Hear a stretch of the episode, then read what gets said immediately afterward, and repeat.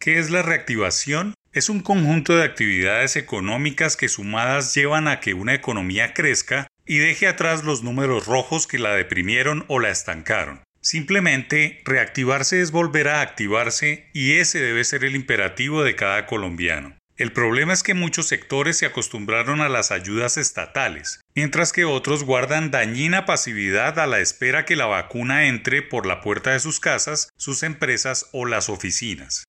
Grave error, pues parafraseando el epílogo del discurso de posesión del presidente John F. Kennedy el 20 de enero de 1961, hace 60 años, no pregunten qué es lo que América puede hacer por ustedes, sino qué es lo que podemos hacer nosotros por el país.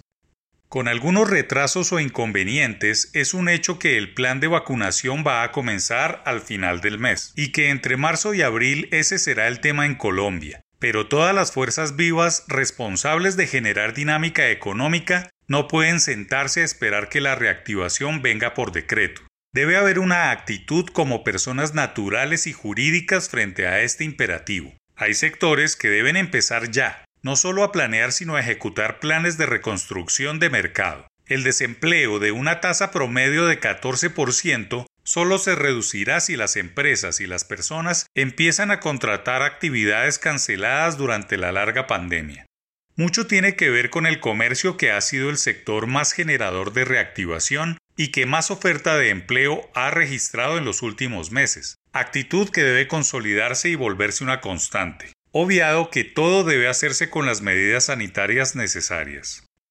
El comercio electrónico es una gran herencia que llegó para quedarse y ahora es un subsector que mueve cerca de 30 billones de pesos anuales, pero es la actividad de los centros comerciales, de las calles comerciales, de las galerías o las plazas en todos los rincones la que genera más dinámica y arrastra actividad.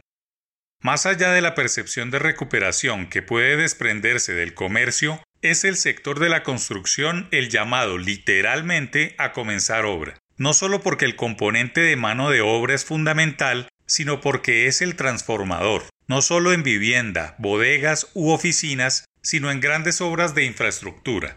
Es una actividad inmensa que mueve las regiones por igual. Hablemos también de la producción, fabricación e insumos para construir. Plásticos, cemento, cal, yeso, caucho, herramientas, metales, cerámicas, piedras, arena y todo lo que se necesita para hacer obras se reactiva si hay planes ambiciosos por parte de los constructores. Pero para que el comercio y la construcción sean la piedra angular de la recuperación, debe haber un sector financiero irrigando el mercado con planes de crédito. Es un momento, como ningún otro, de grandeza de los bancos con la economía reciben dinero muy barato del emisor y están en la obligación profesional de transmitir esas tasas bajas a los cuentavientes.